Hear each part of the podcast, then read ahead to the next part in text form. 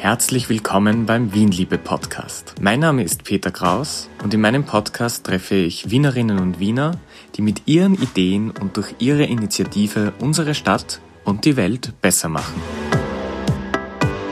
Heute bin ich am Weg zum Schwendermarkt und treffe dort Cornelia und Andreas Diesenreiter von Unverschwendet. Wir sprechen über die Größe von Zucchini, die Schuldfrage in der Nachhaltigkeitsdebatte und sogar über künstliche Intelligenz.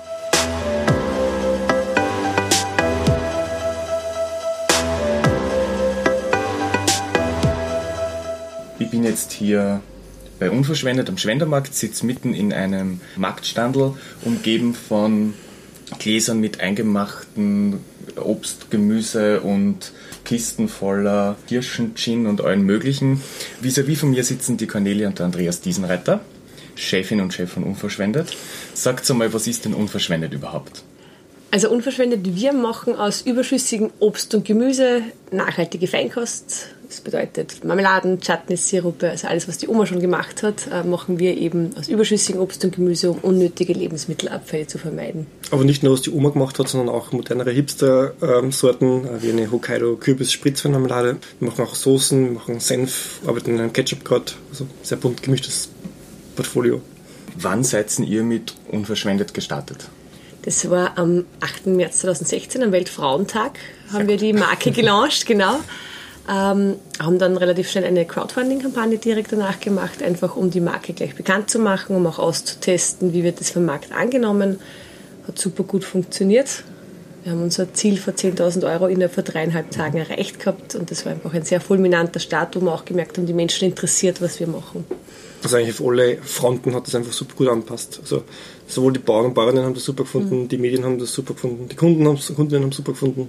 Wie kommt man auf so eine Idee eigentlich? Ich meine, man wird ja nicht eines Tages munter und denkt sich so, morgen sperre ich äh, das Unternehmen auf und das heißt so und ist am Schwendermarkt. Mhm. Erzähl mal ein bisschen, wie war der Prozess überhaupt? Ähm, bis zum 8. Äh, März dann? Ich habe ein bisschen einen längeren Werdegang, der jetzt aber im Nachhinein betrachtet sehr viel Sinn macht. Ich bin gelernte Köchin, habe in der Gastro viel gearbeitet, habe dann Recht und Wirtschaft studiert und habe immer schon persönliche Werte von Nachhaltigkeit und respektvollen Umgang mit äh, der Umwelt gehabt und habe dann noch, also Umwelt- und Bioressourcenmanagement an der BOKU studiert und habe dann noch nachhaltiges Produktdesign in England studieren dürfen und da gibt es das Konzept von Zero Waste schon relativ lang. Also das hat sich schon gut etabliert, gibt schon viele Unternehmen, die in dem Bereich tätig sind. Und ich habe dann bei einer Restmüllanalyse mitmachen dürfen, wo 1,5 Tonnen Restmüll in Einzelteile zerlegt worden sind. Und da waren dann 400 Kilo Lebensmittelabfälle, was mich extrem berührt und schockiert hat. Also ich habe immer schon gewusst, Lebensmittelabfall ist natürlich ein Thema. Äh, das Ausmaß, wenn man es vor sich hat, ist ja, hat mich einfach unglaublich berührt und ich habe dann meine Masterarbeiten dazu geschrieben, bin nach Österreich zurückgekommen und wollte dann einen Job in diesem Bereich und habe dann in Österreich leider feststellen müssen, es gibt keinen Job in diesem Bereich. Also das ist noch nicht einmal in den Köpfen irgendwo drin, das Zero Waste, Lebensmittelabfallvermeidung. Und ich wollte mich nie selbstständig machen, also das war nie in meinem Kopf drin, ich gründe jetzt irgendein cooles Startup, sondern es war dann wirklich aus dem Beweggrund heraus, ich würde da so gern was machen und wenn es nichts gibt, dann muss ich es selbst machen. Und habe mich dann so herangetastet, eben mal nebenbei, Vereinsbasis ähm, und habe dann aber relativ schnell gemerkt, was für ein großes Potenzial das hat und habe dann eben beschlossen, passt, dann mache ich mich selbstständig damit. Ja, ich komme aus einer komplett anderen Schiene. Ich habe ähm, an Salzburg Multimedia Art studiert, mit Schwerpunkte Design, Video und Fotografie. Ich arbeite jetzt seit über 15 Jahren eigentlich schon in die Bereiche Design, Kommunikation, Marketing und auch Social Media. Ich habe das Ganze eigentlich am Anfang so ein bisschen aus der Distanz ein bisschen mitverfolgt ähm, und habe abends und am Wochenende so ein bisschen ausgeholfen für Homepage, Visitenkarten, Flyer, Produktkatalog und so weiter. Aber einfach dann ziemlich schnell gemerkt, okay, es hat einfach so ein Riesenpotenzial, dass ich dann äh, halb so später meinen Job gekündigt habe und gesagt habe, da muss ich ganz, ganz ich, mitmachen. Ich habe ihn Gott sei Dank überzeugen können, wo es am Anfang eher die Geschwisterliebe war, die unterstützende, hat er dann doch irgendwann gemerkt, okay, das ähm, ist einfach eine schöne Arbeit und, und die einfach rundum Freude macht und die einfach wirklich groß werden kann. Und seitdem arbeitet ihr quasi gemeinsam an genau. Unverschwendet. Mhm. Hättet ihr euch damals gedacht, dass es im Jahr 2018 das wird, was es heute ist? die Hoffnung war natürlich da, also dass es sich so positiv entwickelt, dass unser Team wächst jetzt mittlerweile auch. Ähm, es wird so positiv angenommen, wir entwickeln uns weiter. Wir haben letztes Jahr über 30.000 Gläser produziert schon, also über 5 Tonnen. Ähm, heuer ist das Ziel, das mindestens zu verdoppeln. Und ja, also es ist wirklich, es ist eine sehr spannende, aufregende Reise auf jeden Fall. Aber es fühlt sich für uns immer noch ein bisschen an, als wenn wir noch ein bisschen am Start wären von dem Ganzen. Also es ist, wir sind zwar schon sehr weit gekommen, mhm. aber es ist immer noch so ein bisschen es gibt nur so extrem viel zu tun, so extrem viel zum Lernen, so viel mhm. extrem viel zum größer werden, skalieren. Das ist ganz was spannend macht eigentlich. Also wir sind ja wirklich sehr beeindruckt, obwohl wir jetzt schon seit zwei Jahren so in der Materie drinnen sind, haben wir wirklich immer nur das Gefühl, dass man jeden Tag was Neues lernen kann. Und natürlich, wenn man dann mit anderen Menschen spricht, merkt man, wie viel das man schon geschafft hat. Äh, und man selbst ist aber einfach wirklich, wir sind so beeindruckt von dem einfach auch, was in der Landwirtschaft passiert, was in der Lebensmittelproduktion alles dazugehört, was in der Bewusstseinsbildung äh, die Wege sind, das, was da alles einfach bei uns geballt zusammenkommt. Das ist sehr spannend auf jeden Fall. Ja. Wie kommt es überhaupt dazu, dass da tonnenweise äh, Lebensmittel irgendwo landen, die niemand braucht? Da gibt es extrem viele Gründe. Also ich habe eben meine, meine Masterarbeiten zum Thema geschrieben und habe dann auch sehr viel ähm, psychologische Studien gelesen, warum zum Beispiel Menschen Lebensmittel wegwerfen. Ähm, und da gibt es dann leider sehr oft, wie in der Nachhaltigkeit üblich, diese Schulddiskussion. Also ist es jetzt der Supermarkt, der irgendwie das diktiert, wie hat was zum Ausschauen, oder ist es einfach der Konsument, die Konsumentin, die nur bestimmte Produkte kaufen, oder ist es eigentlich der Staat, der mit mehr Regelwerk da das irgendwie kontrollieren sollte? Und ich habe mir schon immer gedacht, dieses, die Frage wird nie beantwortet werden können, weil es ist einfach so komplexes Konstrukt, warum Menschen Lebensmittel wegwerfen oder warum auch im Handel was weggeschmissen wird. Das, unser Ansatz einfach war, da eine Lösung zu bieten, ohne die Schuldfrage klären zu müssen, weil es einfach ein, ein ewig langer Diskurs ist. Ähm, aber es ist schon so, dass in den Medien so sehr oft dem Supermarkt die Schuld gegeben wird dafür. Ähm, wobei es aber auch Studien gibt, die was dann belegen, wenn zum Beispiel, kleines Beispiel, Zucchini werden per Stück verkauft. Das heißt, die Zucchini muss in einem Grammbereich plus minus ein paar Gramm eben genau diese Größe haben, sonst ist sie Ausschussware. Das heißt, das ist A-Ware, die was wir dann übernehmen können, aber sie ist einfach zu groß oder zu klein für den Supermarkt. Und dann hat der Supermarkt gesagt, na gut, wenn das zu so viel Lebensmittelabfälle führt, dann machen wir so, die Leute müssen das abwiegen. Und dann hat man aber gemerkt, okay, wenn man es abwiegen muss und sozusagen die Gemütlichkeit des Menschen in Frage gestellt wird wieder, äh, dann sind die Verkäufe um 30 Prozent gesunken. Das heißt, man muss dann schon schauen, wie extrem komplex das ganze Thema ist, dass einfach Kunden und Kundinnen natürlich auch einen, einen gewissen Hedonismus haben und eine gewisse Gemütlichkeit haben und das auch dann zu gewissen Normen führt, die der Supermarkt einfach dann umsetzt, weil er genau das bieten möchte, was der was die möchten. Ja, es ist Beziehungsweise muss eigentlich, weil der unter dem Druck steht, dass er halt auch Konkurrenz hat und wenn die Konkurrenz das halt dann so anbietet, dass der Kunde oder die Kundin das gemütlich einfach fertig verpackt mitnehmen kann, dann müssen die anderen da eigentlich auch nachziehen. Und was ich einfach also ich habe in, in London nachhaltiges Produktdesign studiert und da war der Haupttenor der, dass jetzt man Produkte entwickeln muss, die den Menschen eine Lösung bieten, aber extrem einfach sind. Das heißt, nicht irgendwie zu schauen, wie kann man die Menschen umerziehen in ihrem Handeln, sondern wie kann man dem Menschen eine Lösung anbieten, die er nimmt und konsumiert und Genuss hat dabei, ohne dass er irgendeine Einschränkung dabei erfährt. Und das ist so ein bisschen der Ansatz, den wir verfolgen. Glaubst du, dass es deswegen erfolgreich ist? Weil meine These ist ja immer, alles, was sozusagen versucht, äh, Menschen zu ändern und eben mit dieser Schuldfrage daherzukommen und sie nicht die Frage stellt, was ist das System dahinter mhm. und wie kann man das System dahinter verändern, ähm, dass es erst dann erfolgreich ist, wenn man sie die Systemfrage stellt. Also da bin ich auf jeden Fall bei, bei dir. Also ich habe ja bei meiner ersten Masterarbeit vor allem auch Facebook-Seiten analysiert, die was Lebensmittelabfallbewusstseinsbildung irgendwie machen wollen. Und es war Katastrophe, weil man einfach gemerkt hat, dass alle auf diese Schuldfrage aufspringen, dass eigentlich nur äh, um Fakten, Zahlen, um die pure Härte, um moralischen Zeigefinger und soll das dies, dies, dies, dies machen, damit es weniger wird. Und man denkt, der Mensch ist in so einer komplexen, globalisierten Welt mit so vielen Problemen irgendwie schon konfrontiert. Wenn du dann nur zusätzlich ein Problem über das nachdenken musst, da kommt irgendwann so ein Frust, dass man sagt, interessiert das alles nicht mehr. Und deswegen glaube ich, dass das einfach absolut nicht zielführend ist. Man muss den Menschen das Leben einfacher machen und genussvoller machen, dann hat man eine Chance ich merke, das ist einfach so dermaßen ein komplexes Thema, dass man einfach viele Sachen sind nicht so einfach, wie man es einfach in den Medien sieht, dass Plastikflaschen böse sind zum Beispiel. Weil Plastikflaschen sind nicht immer böse. Es kommt immer auf, das, auf den Kontext davon und so weiter. Aber mhm. diese Komplexität davon zu verstehen, ich glaube, das werden sie nicht viel antun wollen, beziehungsweise so wird man das Problem wahrscheinlich nicht lösen, sondern eher über das, dass man einfach wirklich gemütliche Lösungen anbietet. Wir haben da zum Beispiel ein sehr schönes Beispiel gehabt. Wir haben für ein Event ähm, haben wir Mineralwasser gekauft, weil wir Spritzer anbieten wollten. Und wir haben uns da wirklich wir haben uns hingesetzt und gesagt, okay, wie machen wir das? Kauft man Soda-Stream? Wie schaut da die Lifecycle Assessment aus? Ähm, kauft man Plastikflaschen hauchdünne oder kauft man Glasflaschen? Wir haben uns das alles angeschaut und sind dann zu den Schluss gekommen, in Österreich am besten ganz hauchdünne Plastikflaschen kaufen, wenn es sein muss, weil SodaStream einfach, was da schon reingeht in die Produktion von dem Gerät, dann diese Alukapseln, die was aber Glasflaschen sehr schwer fürs Recycling. Also wir haben uns wirklich einen Kopf gemacht, äh, haben dann ein Foto gepostet davon vom Event, wo man einfach dann die Plastikflaschen auch gesehen hat. Und natürlich ist dann sofort gekommen, um Gottes Willen, ihr kauft Plastikflaschen, was seid ihr für Vorbilder? Und man merkt, es ist, es ist einfach unglaublich schwierig. Also so sehr man sich auch bemüht in der Nachhaltigkeit, es ist immer schwierig. Alleine die Diskussion, nehme ich Fairtrade-Zucker oder nehme ich lieber regionalen Biozucker, wer hat es mehr verdient? Also diese Zielkonflikte, die es in der Nachhaltigkeit gibt, werden immer da sein. Und deswegen bemühen wir uns, das ein bisschen runterzubrechen, indem man einfach sagt, wir haben unsere Gläschen, das sind kleine Botschafter für uns, die stehen dann irgendwo am Frühstückstisch oder werden als Weihnachtsgeschenk äh, hergegeben. Und dann kann man einfach so ein bisschen drüber nachlesen über unser Konzept. Und dabei genießt man sein Glas und dann ist vielleicht die Konnotation nicht mehr ganz so negativ, sondern dann ist Lebensmittelabfallvermeidung was Nettes, was Schönes ausschaut, was gut schmeckt und was Spaß macht. Wie funktioniert das, wenn jetzt ein Bauer, eine Bäuerin irgendwo in Österreich ähm, überschüssige Lebensmittel hat? Wie kommt dann diese Karotte oder keine Ahnung, was es ist, überhaupt in eins von diesen Gläser, die da bei euch herumstehen? Also das war letztes Jahr bunt gemischt. Wir sind ähm, unter anderem selbst ernten gefahren. Also im Grundsätzlich ist so, die Bauern und Bäuerinnen rufen uns an, wenn sie von irgendwas Überschüsse Schüsse haben. Und oder schreiben uns E-Mails. Oder schreiben uns E-Mails, ja, gibt es natürlich auch. Und dann ist es wirklich so gewesen, letztes Jahr, wir sind in die Wachau Marillen ernten gefahren. Ähm, wir haben beim Spargelbauern das fixfertig für den Supermarkt verpackte, den Spargel abgeholt. Wir haben Bauern, die sowieso jeden... Der war schon verpackte Spargel und ist nicht in den Supermarkt gekommen. Genau.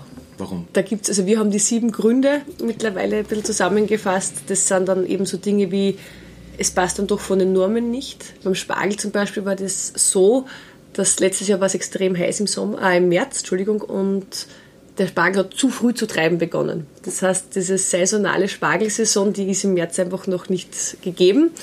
Und dann ist der Supermarkt einfach drauf sitzen geblieben. Aber da, natürlich das Saisonale, der März, wenn er so heiß ist, dann treibt der Spargel zu früh und dann haben die Restaurants ihre Karten nicht umgestellt auf Spargelsaison.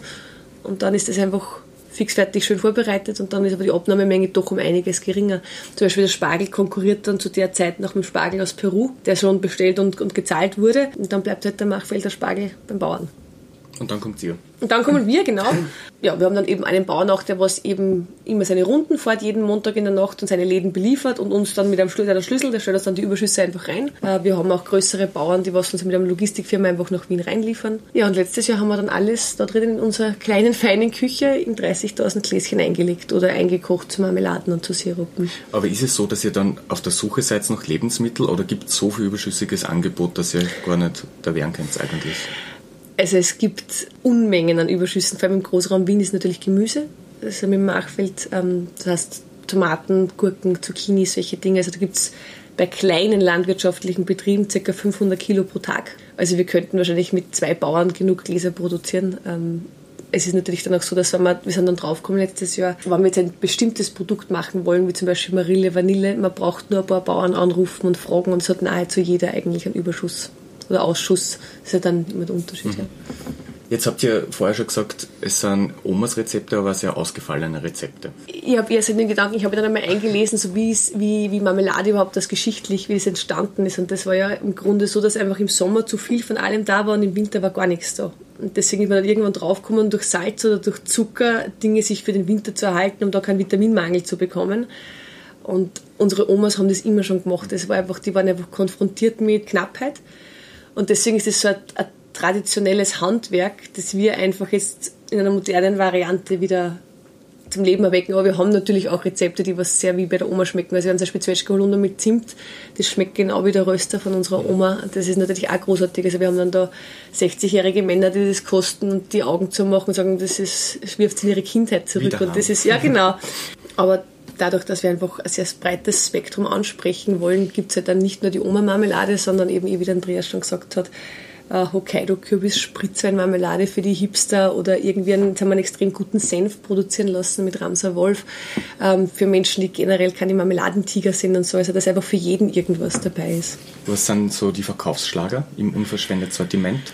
Also wir haben jetzt gerade nach zwei Minuten zwei Millionen, unseren absoluten Star ist der Apfelmohnsenf weil der da einfach über den grünen Klee gelobt wurde und man einfach gesehen hat, wie die ähm, Juroren das genossen haben. Ähm, und der Wassermelon und Pfeffersirup. Ihr seid ja beide aus Oberösterreich, mhm. stimmt das überhaupt? Das ist eine sehr komplexe Frage, weil ähm, wir sind aus Steyr Mhm. Das Elternhaus steht aber genau über der Grenze in Niederösterreich. Wir identifizieren uns aber beide in Steyr, weil wir da einfach groß geworden sind. Ähm, das heißt, es ist einerseits das Mostviertel, andererseits Steyr. Die Mama sagt immer, jetzt sagt es gefällig Mostviertel. Äh, ich sage immer Steyr aus Prinzip, weil es Wir einigen uns darauf, wir sind alle drei vom Land. Ja. Ursprünglich. äh, jetzt sind wir mitten im 15. Bezirk auf dem Markt, in einem mhm. Marktstandel. Wie kam es dazu, dass ihr überhaupt in Wien seid? Und wie kommt es dazu, dass ihr da im 15. Bezirk seid? Also ich bin in Wien, ich habe ja eben in, Wien studiert an der BOKU, bin eben dann in London gewesen eine Zeit lang, ähm, wollte eigentlich grundsätzlich in London bleiben und bin dann nach Österreich zurück und habe gesagt, Wien ist die Mindestgröße, die ich brauche. äh, einfach um das kulturelle Angebot äh, zu genießen, die Restaurants, die Parks, die Menschen. Also ich liebe die Großstadt eigentlich sehr. Und da ist Wien wirklich ja, die Mindestgröße in Österreich. Bei mir war es so ähnlich, nur dass ich jetzt schon vor... Ich habe zuerst in Salzburg studiert. Und Salzburg ist auch eine wunderschöne Stadt, aber es ist halt äh, ziemlich ähnlich wie Steyr, nur ein bisschen größer. Und ich wusste, okay, jetzt brauche ich eine Großstadt und dann war einfach auch Wien die einzige Möglichkeit in Österreich und deswegen seit sieben oder acht Jahren bin ich jetzt schon in Wien. Ja, und der Schwendermarkt, das war eigentlich ein so, ja, witziger Zufall. Ja. Ähm, wir haben einfach dann eine Küche gesucht und dann hat sie zufällig eigentlich das ergeben, dass da am Schwendermarkt ein Stand frei worden ist mit fertiger Küche und Verkaufsraum und hat einfach ziemlich gut angefangen. Ist auch ziemlich gut für uns. Es äh, war eine Spitzen-Topfdeckel-Situation, weil wir einfach gesagt haben, okay, wir haben kein Büro und wir haben keine Produktionsstätte. Und dann war das alles immer einfach so zerrissen. Und jetzt haben wir einfach einen perfekten Hybrid. Also wir haben eben die Produktionsstätte, wir machen unsere Büroarbeiten da, wir haben da unseren Verkaufsladen. Und vor allem unverschwendet am Schwendermarkt ist einfach großartig. Also wir werden sehr oft gefragt, was zuerst war, was natürlich lustig ist. Ich glaube, es wundert manchmal manche Leute, die was vorbeikommen, ähm, weil sie im Markt stehen und dann sitzen wir da zu viert mit dem Laptop auf unsere Arbeitsschreibtische und es wirkt ein bisschen so wie ein Büro und ich glaube, das ist ein bisschen eigen auf dem Markt, aber ich glaube, es wird akzeptiert. Cool. Der Podcast heißt ja jetzt Wien Liebe und ich stelle allen meinen Gästen sozusagen drei Fragen auch äh, zu Wien. Was liebt ihr an Wien? Also ich liebe an Wien, dass es einfach so eine wunderschöne Fusion ist als Tradition neu, ähm, dass einfach die Menschen so grantig und dann trotzdem wieder lieb sind. Also es gibt so alle Extreme bunt gemischt durchgehend und das macht mir nicht Spaß. Also wie ich nach Wien gekommen bin, habe ich das große Angebot geliebt, vor allem auch was es betrifft. Gute Events, gute DJs, gute Clubs. Jetzt liebe ich eher die Tatsache, dass Foodora das beste Essen zu mir nach Hause liefert. zu Wien gehört ja auch Sudan dazu. Mhm. Worüber sudert sie am liebsten? Worüber sudern wir am liebsten? Also ich sudert, also bis vor kurzem, bis vor drei Tagen übers Wetter nicht viel. Ähm, aber das hört sich jetzt auch wieder auf, jetzt sitze ich wieder in der Sonne draußen. Ich sudert sehr gern sehr viel darüber, dass alles sehr suboptimal läuft bei uns. Was einfach dadurch bedingt ist, dass wir einfach nur ein kleines Startup sind und einfach nicht alles professionell wie eine große Firma machen können, sondern einfach sehr oft einfach Sachen auch nicht dem Perfektionismus entsprechen, wie man es gerne hätte. Aber das Sudan ist dann auch äh, sehr befruchtend, weil dann einfach natürlich, wenn der Andreas kommt aus Firmen, die was schon viel größer waren, wo dann natürlich alles, jeder, jede Abteilung hat dann nur seine drei Leute und jeder kann sich um alles kümmern. Und bei uns muss man alles selbst machen ähm, und ich glaube, dass wenn man dann einfach sudert, ähm, dass es dann auch vorantreiben kann, dass sich Sachen ändern und verbessern und deswegen schätzen wir es eh sehr an ihm, dass er manchmal ein bisschen sudert. Und wenn ihr ab morgen Bürgermeisterin und Bürgermeister von Wien werdet, was würdet ihr als erstes ändern in der Stadt?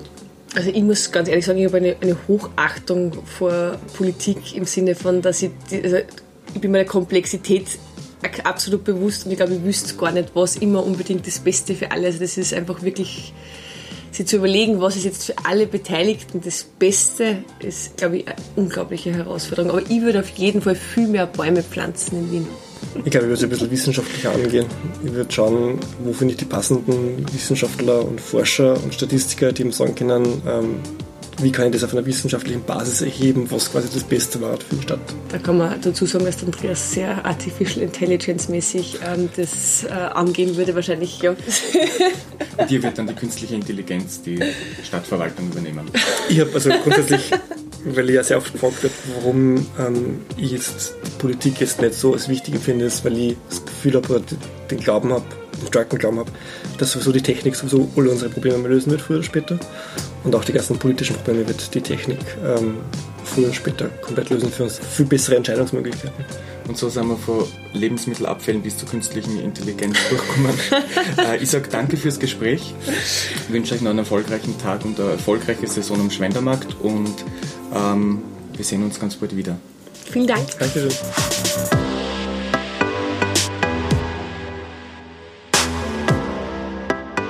Das war die erste Folge von Wienliebe, dem Podcast von und mit mir, Peter Kraus. Schön, dass du reingehört hast.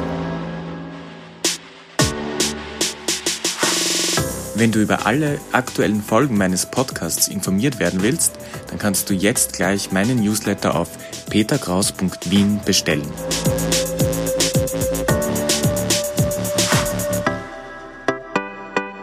Bis bald und auf Wiederhören.